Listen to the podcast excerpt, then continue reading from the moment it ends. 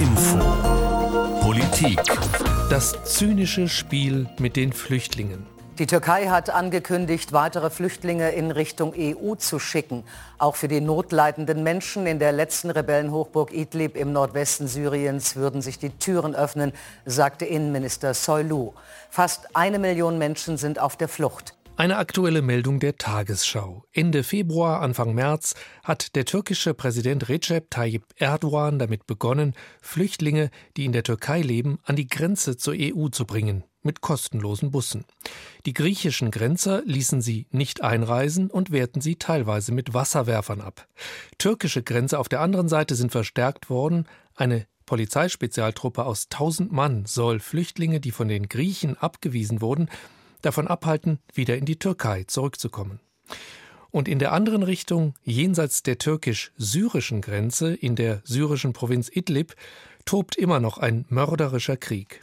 Auf der einen Seite die Truppen von Syriens Präsident Assad, unterstützt von seinem Verbündeten Russland, auf der anderen Seite islamistische Milizen, viele davon Ableger des Terrornetzwerkes Al-Qaida, unterstützt von türkischen Truppen und darunter leiden Millionen von Zivilisten, die im Kriegsgebiet herumirren und hoffen, Zuflucht in der Türkei zu finden. Flüchtlinge, vor allem aus Syrien, als Spielball zwischen Syrien, Russland, der Türkei und der EU. Darum geht es jetzt in HR Infopolitik. Ich bin Christoph Keppeler. Ende Februar hat die Türkei ihre Grenzen wieder geöffnet für Flüchtlinge an der Grenze zur EU, vor allem an der griechischen Grenze.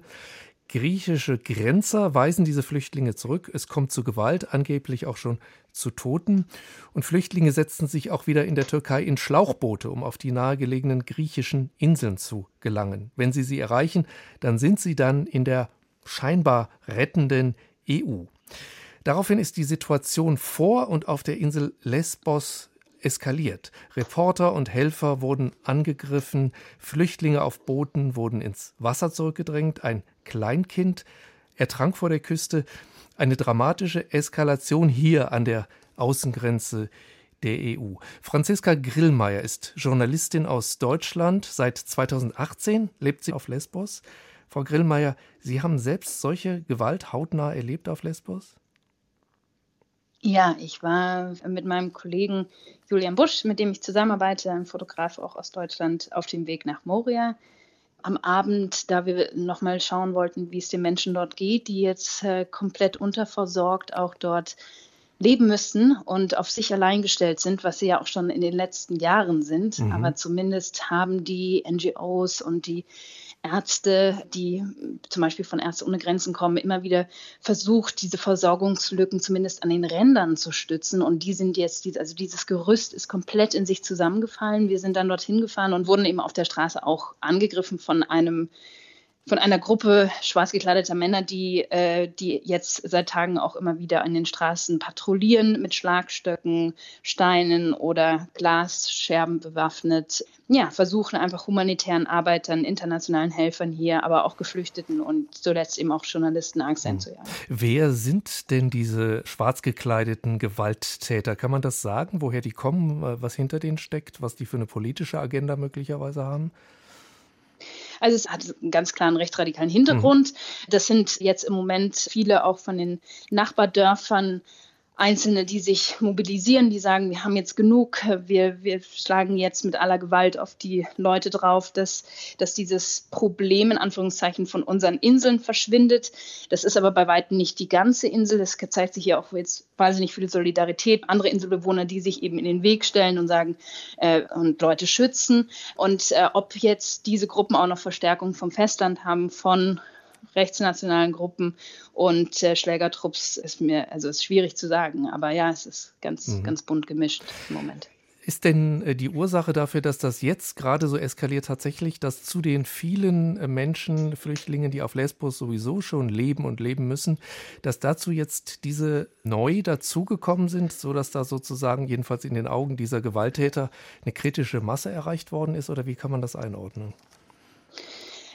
Das Problem ist, dass die, äh, die europäischen Mitgliedstaaten seit Jahren hier nicht mehr hinschauen und äh, die Strukturen verbessern und dass es jetzt einfach komplett eskaliert und die Gewalt richtet sich jetzt nach innen und trifft die Schwächsten ähm, und damit eben Geflüchtete und äh, humanitäre Arbeiter. Und diese Insel hier hat sich seit Jahren solidarisch gezeigt. Die Inselbewohner haben immer wieder Menschen aufgenommen, für Leute gekocht am Strand, Leute aus dem Wasser gezogen.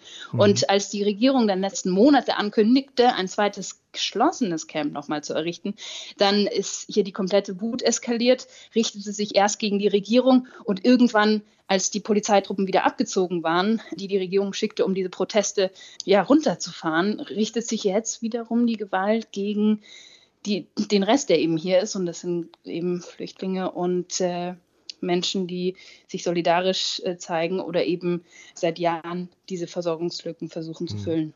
Sie haben ja wahrscheinlich auch mit Einwohnern von Lesbos gesprochen, vielleicht auch kritischen gegenüber den Flüchtlingen. Ist das denn so, dass diese Menschen auch sagen, die, verdammt nochmal, dieses Europa lässt uns allein, wir sollen die aufnehmen und äh, die anderen wollen sie nicht aufnehmen, dann müssen die eben halt hier bleiben, weil hier ist die EU zu Ende. Ist das so eine Haltung, dass man dann auch dem Rest Europas zeigen will, jetzt kommt ihr mal in die Puschen und äh, helft uns auch endlich mal wieder weiter? Ja, mit Sicherheit. Also wir hatten in, den, in der letzten Woche hier wahnsinnig viele Menschen, Priester, Bauern, Studenten, Kinder, die zum Teil mit ihren mit ihren Eltern an den Händen gegen die Regierung marschiert sind und gesagt haben, wir können nicht mehr. Mhm. Ja, und aus ganz verschiedenen Perspektiven. Die einen sind auf die Straße gegangen, weil sie gesagt haben, wenn hier geschlossene Camps errichtet werden, ist das die absolute schwarze Falle für Menschenrechtsverbrechen, die hier dann stattfinden werden, weil wir nicht mehr nachvollziehen können, was mit den Menschen passiert. Andere haben gesagt, wir wollen unsere Felder behalten, wir haben genug, äh, jetzt nimmt ihr uns auch noch die Felder weg, die für unsere Kinder gedacht sind. Und dann wiederum gibt es natürlich Leute, die das auch größer sehen und sagen, wir können nicht mehr und die EU muss jetzt handeln, während in Deutschland beispielsweise Flüchtlingsunterkünfte freistehen, müssen wir hier komplett alles auf unsere Schultern nehmen und äh, sind alleingelassen. Und jetzt ist die Stimmung gerade, wir wollen einen Schlussstrich mhm. drunter ziehen. Also es ist kein so grundsätzlicher Hass auf die Flüchtlinge, die da kommen, äh, weil es ja auch Menschen gibt auf Lesbos, die nach wie vor solidarisch sind. Andere sagen, äh, sagen die, wir hassen diese Flüchtlinge oder wir, wir lehnen die ab oder sehen die die auch gar nicht als die Schuldigen dieser Misere an? Äh, das, das ist eben schwierig zu sagen, weil jeder mhm. hat ein ganz anderes Motiv, aber viele von den Menschen hier äh, haben zum Teil eine eigene Fluchtgeschichte in der Familie. Da 1922, ist, also Lesbos war schon immer eine Fluchtinsel, als 1922 viele aus der Türkei hierher geflüchtet sind und hier an den Häfen selbst angekommen sind, ob das jetzt die Großmutter oder Urgroßmutter war. Also man hat hier eigentlich schon immer eine große Solidarität auch gehabt. Der Hass wendet sich nicht rein gegen Geflüchtete, sondern einfach gegen, gegen diese Unfähigkeit, diese Ohnmacht, diese Frustration, dass nichts mhm. passiert. Und natürlich ist der Hass dann auch, der sich ausdrückt, gegenüber Geflüchteten, mhm. wie wir es jetzt in den letzten Tagen gesehen haben, dass sie auch bespuckt werden, nicht anlegen dürfen am Hafen, dass äh, die Busse, die Neuankömmlinge dann in den äh, ja ins Camp bringen sollen, dass die eben, dass der Weg versperrt wird. Also da drückt sich diese diese blinde Hass, die Wut gegen dieses Kollektiv aus, was, was dann für viele gar keine Gefühle mehr hat und ähm, die Menschen nicht mehr sieht, die dort in den Bussen sitzen mit ihren Kindern und völlig verschreckt sind über das, was passiert. Ist vielleicht der griechische Staat überfordert damit, äh, weil er sich vielleicht auch alleingelassen fühlt in der EU von von der EU. Äh, Sie haben ja gesagt, es sind zahlreiche Nichtregierungsorganisationen dort tätig aus anderen Ländern, aber eben nicht von Regierungen. Wäre der griechische Staat äh, überhaupt äh, fähig, äh, die Flüchtlinge entsprechend zu betreuen, wenn es diese ganzen Organisationen aus anderen Staaten, aus anderen Ländern nicht gäbe? Gestern war ich in Moria und äh, habe einen Tag erlebt, wo tatsächlich keine Organisationen mehr operiert haben und niemand hatte mehr irgendjemanden, der ihn verarzten konnte. Menschen mit Behinderung hatten niemand mehr einen Ansprechpartner. Kinder haben überhaupt keine Aufsicht, die dort unbegleitet ankommen. Und man hat dann erstmal so gemerkt, was es eigentlich heißt, wenn diese NGOs weg sind. Und äh, das, was die Regierung in Athen immer wieder signalisieren will, wir schaffen das auch alleine, bleibt uns alle weg, sieht man an solchen Tagen, dass eben gar nichts mehr funktioniert, Leute zum Teil gar kein Essen mehr bekommen und die Elektrizität ist schon seit Monaten ausgefallen. Das heißt, man, äh, ja, Leute können nicht mal ihre Handys laden und äh, das führt dann immer wieder zu Gewaltausbrüchen, weil Leute einfach um Ressourcen kämpfen müssen. Und ich kann mir nicht vorstellen, wie das jetzt, also die griechische Regierung muss dann wirklich hier einen ganz konkreten Plan haben, wie sie ähm, Sicherheit schaffen wollen und äh, ja, einfach einen Grund ähm, für Menschen, auf dem sie leben können, in dem sie auch in Sicherheit leben mhm. können und nicht immer nur überleben müssen. Das zeigt äh, also, was passiert, wenn man auch Gewalttätern weicht. Denn äh, dass da keine Ärzte und keine Helfer mehr waren, lag ja wohl daran, dass die Gewalttäter sie vertrieben haben und, und eingeschüchtert haben, oder? Ganz genau. Also aus Sicherheitsgründen konnten viele Organisationen einfach nicht mehr dieses Risiko für ihre Mitarbeiter eingehen, mussten viele Leute auch ausfliegen lassen.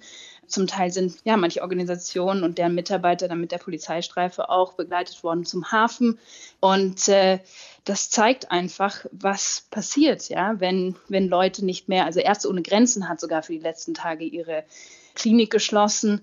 Und das kennt man eigentlich nur in Krisengebieten, wenn es wirklich schlimm wird. Und äh, selbst sie konnten die Sicherheit ihrer Mitarbeiter nicht gewährleisten, obwohl der Wille da ist, den Leuten zu helfen. Und ich glaube auch, und das kriege ich auch hier mit, die Leute versuchen so schnell wie möglich wieder für die 21.000 Leute in dem Camp gerade da zu sein, weil ja, das in den nächsten Tagen horrende Auswirkungen haben wird. Vielen Dank an Franziska Grillmeier. Sie ist eine Journalistin aus Deutschland und lebt seit 2018 auf Lesbos. Der Grund, warum sich die Lage auf Lesbos und anderswo an der Grenze zur Türkei verschärft, die Türkei lässt Flüchtlinge wieder an die Grenze nach Griechenland, die Grenze zur EU, und sie bringt sie sogar mit Bussen dorthin. Äh, ihre Küstenschutzboote begleiten Schlauchboote bis kurz vor die griechischen Inseln. Das, solche Bilder hat man ja auch gesehen. Karin Sens, unsere ARD-Korrespondentin in Istanbul.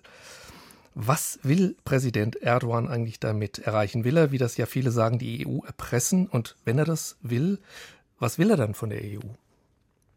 Also es ist auf jeden Fall ein sehr gutes Druckmittel, diese Flüchtlinge an die Grenze zu schicken und eben diese Bilder zu produzieren, wo man die Menschen sieht, die nachts tatsächlich frieren. Ich war ja diese Woche auch dort an der Grenze unterwegs und da hat es nachts eben auch einstellige Temperaturen und man sieht eben auch diese Bilder, wo griechische Grenzsoldaten Tränengas rüberschießen. Es sind Flüchtlinge verletzt worden ähm, und das sind natürlich starke Bilder, wo die EU eigentlich reagieren muss. So, wie möchte er, dass sie reagiert? Ähm, zum einen sagen ja sehr viele, es geht ihm ums Geld. Er möchte einfach mehr Geld für die Flüchtlinge im Land. Ich glaube tatsächlich, dass das nicht der einzige Grund ist. Es sind noch zwei andere Punkte, die ihm wichtig sind. Zum einen möchte er, dass tatsächlich Flüchtlinge sein Land verlassen, in welche Richtung auch immer, ob sie dann an die EU gehen oder aber ob man sie zurück nach Syrien schicken kann. Er hat ja da eine Offensive im Oktober gestartet. Östlich des Euphrat hat da eine sogenannte Sicherheitszone, wie er das nennt, eingerichtet und da möchte er ein bis zwei Millionen syrische Flüchtlinge 你 unterbringen und dafür braucht er vor allem das Geld der EU, des Westens, äh, für allem für die Infrastruktur. Also das ist, das ist ein Punkt. Die Flüchtlinge sollen sein Land verlassen, denn er steht da innenpolitisch massiv unter Druck. Mhm. Die Türken haben lange die Flüchtlinge beherbergt und äh, ich sage mal ohne groß zu murren. Das hat sich geändert, nachdem die wirtschaftliche Lage sich im Land auch verschlechtert hat. So, und jetzt kommt noch der nächste Punkt. Wenn wir auf Idlib schauen, er möchte die Unterstützung des Westens, er möchte die Unterstützung der NATO für seinen Kampf in der Nord nordsyrischen Region Idlib. Wie realistisch ist das denn, dass er diese äh, Unterstützung kriegt? Äh, denn wenn man überlegt, er kämpft zwar da auch gegen die äh, syrische Regierung, also von Präsident Assad, der ja auch äh, sehr kritisch gesehen wird äh, von der NATO und von der EU und von uns in Deutschland. Andererseits unterstützt er da ja Al-Qaida-nahe Milizen in Idlib und ähm, da kann er doch nicht ernsthaft äh, erwarten, dass er dafür eine Unterstützung bekommt aus der EU, oder? Und aus der NATO. Na, es hat ja eine Sitzung gegeben der NATO, nachdem Erdogan eben die Flüchtlinge auch an die Grenze geschickt hatte, nachdem auch 34 türkische Soldaten bei Angriffen ähm, in Syrien gestorben sind Ende letzter Woche. Das hat ja Erdogan auch zu diesem Schritt gebracht, die Flüchtlinge in Richtung Grenze zu schicken, die Grenzen von seiner Seite aus aufzumachen. Und bei dieser Sondersitzung hat man zwar gesagt, man erklärt sich solidarisch, man verurteilt die Angriffe des syrischen Regimes äh, in Zusammenarbeit mit den Russen. Aber man hat äh, keinen Ton dazu gesagt, dass man jetzt irgendwie die Türkei unterstützen würde in ihren Kampfhandlungen. Erdogan schwebt ja vor eine Flugverbotszone und ähm, ich könnte mir allerdings vorstellen, dass man vielleicht auf einer anderen Ebene durchaus eine Unterstützung leisten wird. Und da ist ja jetzt auch schon signalisiert worden von deutscher Seite, beziehungsweise gab es eine Zusage, was die Flüchtlingslager an dieser Grenze angeht. Es sind ja etwa eine halbe Million, inzwischen wahrscheinlich sogar noch mehr Menschen dort in Flüchtlingslagern auf syrischer Seite an der türkischen Grenze untergebracht. Die, Herrscher, die leben da seit Monaten unter fürchterlichen Bedingungen. Also die haben ein paar Zelte, es ist viel zu wenig Wasser, die Infrastruktur, was, ähm, was auch Essen angeht und so weiter, muss wirklich dramatisch sein. Spiele, viele sprechen von der schlimmsten Situation, seitdem dieser mhm. Bürgerkrieg begonnen hat. Und da hat jetzt beispielsweise Deutschland zugesagt, erst 25 Millionen Euro. Das war, nachdem Bundeskanzlerin Merkel Anfang des Jahres hier in der Türkei zu Besuch war. Und jetzt hat man gesagt, 100 Millionen Euro gibt Deutschland, um diese Flüchtlinge zu versorgen. Da ist auch die Rede von festen Behausungen. Soweit erst einmal Karin Sens in Istanbul. Also in der Provinz Idlib haben sich die Kämpfe verschärft. Drei Millionen Menschen, Zivilisten, leben dort. Mariana von Zahn ist Vertreterin der weltweit tätigen Hilfsorganisation World Vision für Syrien und sie ist derzeit in der jordanischen Hauptstadt Amman. Mariana von Zahn, Sie beobachten die Lage dort in Idlib. Äh, sie helfen dort mit einheimischen Partnern. Wie ist denn aus Ihrer Sicht die Situation der Menschen in Idlib? Wie würden Sie die beschreiben? Ähm, die Situation in Idlib hat sich in den letzten Monaten drastisch verschlimmert. Wir hatten so im August letzten Jahres hat, gab es einen kurzen Waffenstillstand, der allerdings auch kaum eingehalten wurde.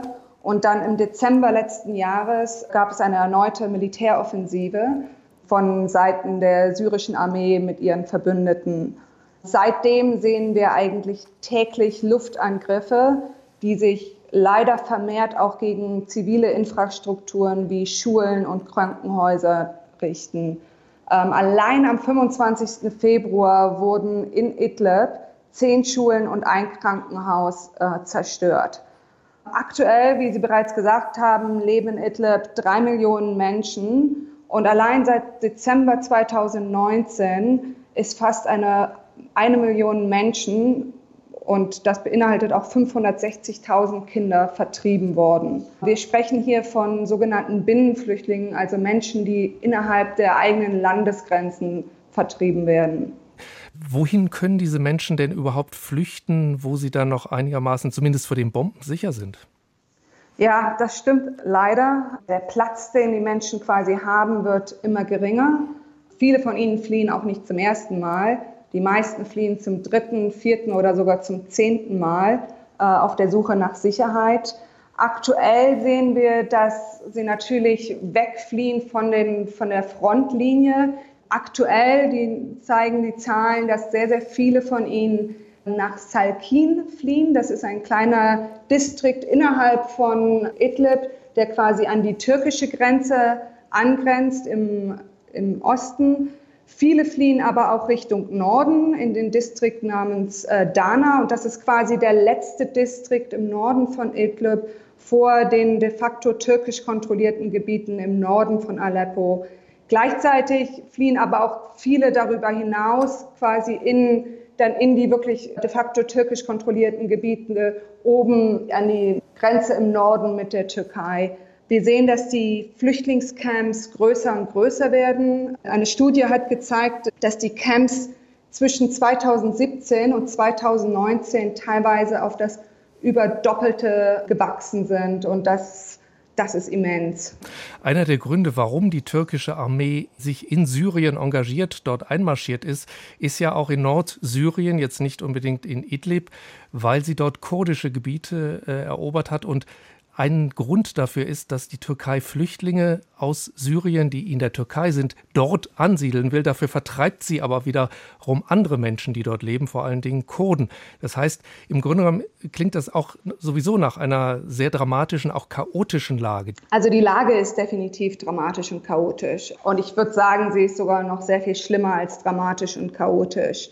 Tausende von Menschen haben alles verloren. Tausende Kinder sind voll oder halbwaisen. Die Menschen leben in riesengroßer Angst, in riesengroßer Gefahr. Sie haben mittlerweile Angst, zum Beispiel in Krankenhäuser zu gehen. Wir haben das selbst erlebt. Wir haben ein Krankenhaus in Darat Azza unterstützt. Das ist quasi in West-Aleppo. Das wurde, und Darat Azza wurde im Februar stark bombardiert.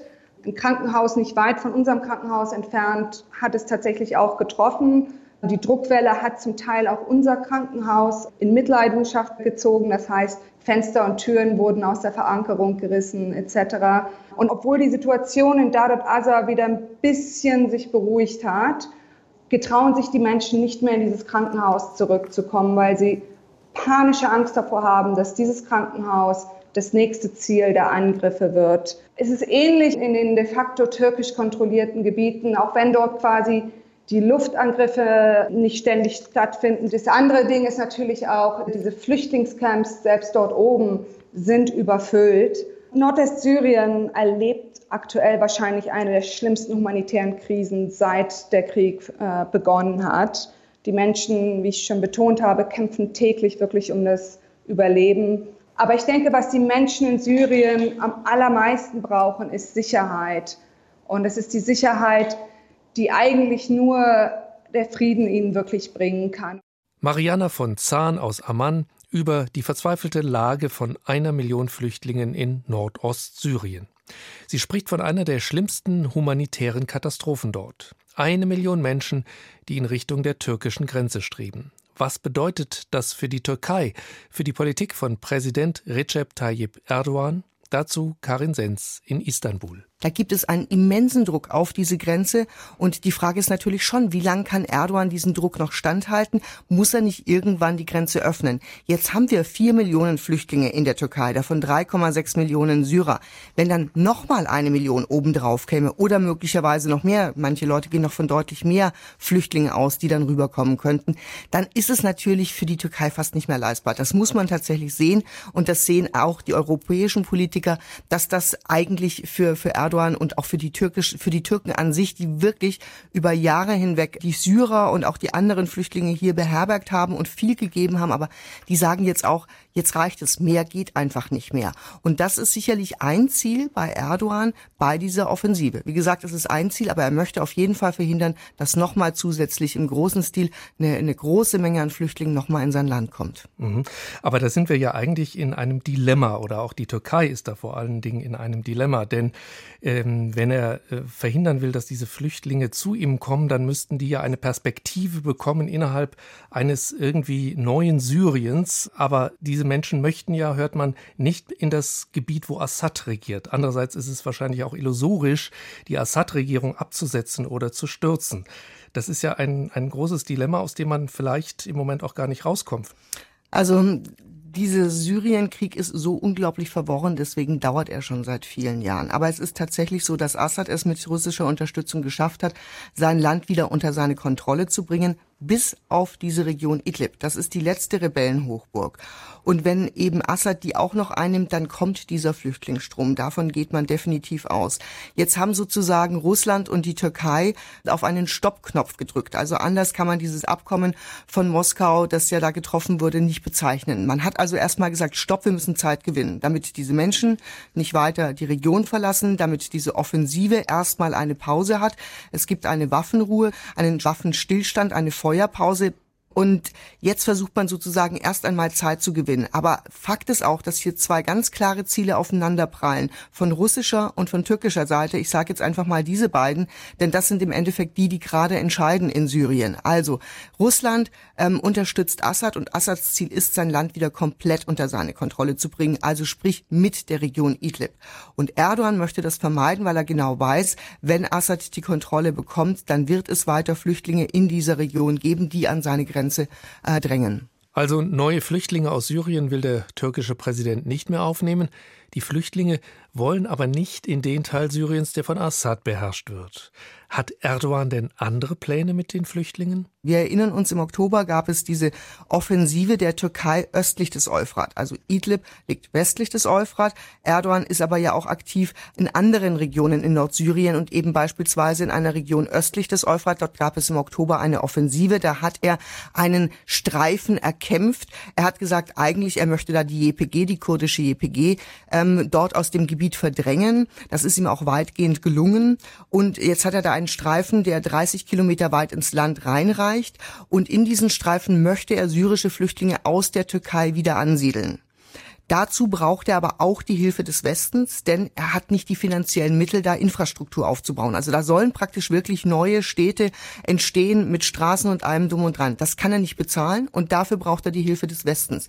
Die Rede ist übrigens von ein bis zwei Millionen Flüchtlingen, damit wir mal so eine Größenordnung haben, wie das da aussehen soll. Und ähm, eigentlich hat man von europäischer Seite gesagt, das kommt überhaupt nicht in Frage. Das war ein völkerrechtswidriger Einmarsch dort.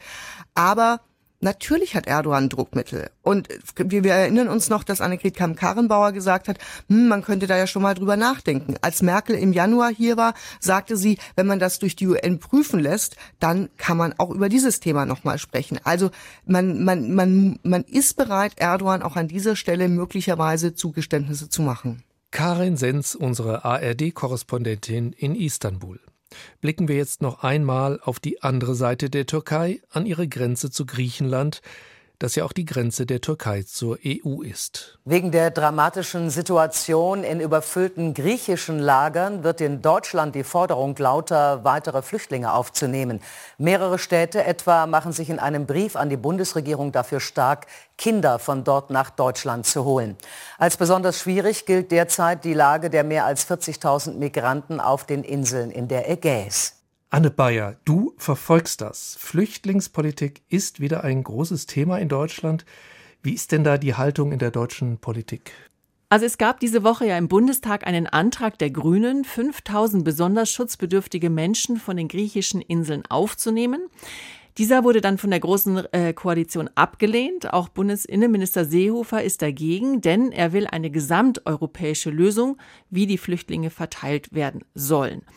Man will also in der Migrationspolitik keinen Schritt mehr machen ohne die europäischen Partner. Und das ist letztendlich aber sowas wie ein Hinauszögern, denn es gibt zwar Länder wie Luxemburg, Finnland oder Frankreich, die sich bereit erklärt haben, mhm. schutzbedürftige Kinder aufzunehmen. Es gibt aber eben auch die osteuropäischen Länder wie Ungarn oder Polen, die hier nach wie vor abblocken. Also letztendlich ist das ein Aufschieben der Entscheidung. Die AfD-Fraktion im Bundestag, die fühlt sich natürlich bestätigt und sieht sich als Garant dafür, dass sich 2015 nicht wiederholt. Mhm. Wiederholt sich denn 2015 oder wiederholt es sich nicht? Ja, das ist momentan eigentlich gar keine Frage, denn es kommen ja gar keine Menschen hierher. Die sitzen ja alle noch fest. Die sitzen an der griechisch-türkischen Grenze fest. Und es sind letztendlich auch viel weniger Menschen als damals. Also es gibt zwar unterschiedliche Zahlen, wie viele es überhaupt sind. Der UNHCR spricht von etwa 15.000 Menschen an der griechisch-deutschen Grenze. Aus Regierungskreisen heißt es, dass seit die Türkei verkündet hat, dass sie die Grenzen aufmachen will zur Europäischen Union, rund 1700 Flüchtlinge auf den griechischen Inseln angekommen sind. Also das sind letztendlich alles viel weniger Menschen als damals. Also allein schon von den Zahlen her kann man gar keinen Vergleich ziehen. Was auch anders ist, 2015 hat Deutschland geholfen, das tut es bislang, jetzt zumindest noch nicht. Was sich dagegen wiederholt, ist, dass die EU eigentlich handlungsunfähig ist. Also, dass sie sich noch nicht darauf geeinigt hat, wer darf kommen, wer darf bleiben, wer nicht. Das war 2015 so ungelöst und ist es auch heute noch. Aber wie ist denn die Stimmung in Deutschland bei den Menschen? Wir haben ja diese starke AfD seit der Flüchtlingsdebatte 2015. In der Türkei etwa, da schlägt äh, die Stimmung ja gerade um. Dort wollen viele die Flüchtlinge nicht mehr im Land haben und keine neuen hereinlassen aus Syrien. Wie ist das denn hier in Deutschland derzeit? Ja, das stimmt. Nach wie vor polarisiert das Thema Flüchtlinge hier auch in Deutschland. Viele befürchten, dass jetzt auch wieder die AfD davon erstarken oder profitieren wird. Es gibt aber auch viele, die helfen wollen. Also da sagt eine ganz aktuelle Umfrage für den ARD Deutschland-Trend sagt, die Mehrheit der Deutschen ist dafür, die griechisch-türkische Grenze für Flüchtlinge zu öffnen, die dort eben derzeit ausharren. Also wenn jetzt Politiker nur aus Angst davor, die Wähler und Wählerinnen mit einer humanen Flüchtlingspolitik wieder in die Arme der AfD zu treiben, dann müssten eigentlich auch viele daran denken, dass es auch genauso oder eigentlich mehr gibt, die genau das wollen, eben zu helfen.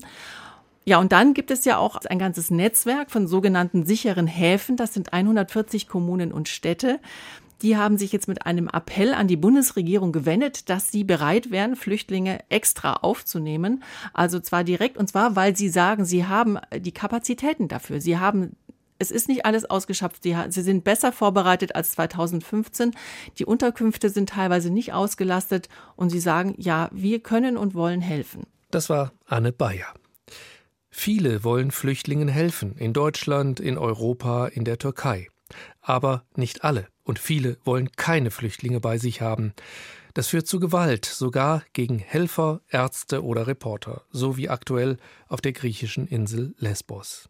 Das war HR Infopolitik über das zynische Spiel mit Flüchtlingen, die nach wie vor vor Kriegen fliehen wie dem in Syrien. Sie finden diese Sendung auch als Podcast auf unserer Webseite hrinforadio.de. Mein Name ist Christoph Keppeler.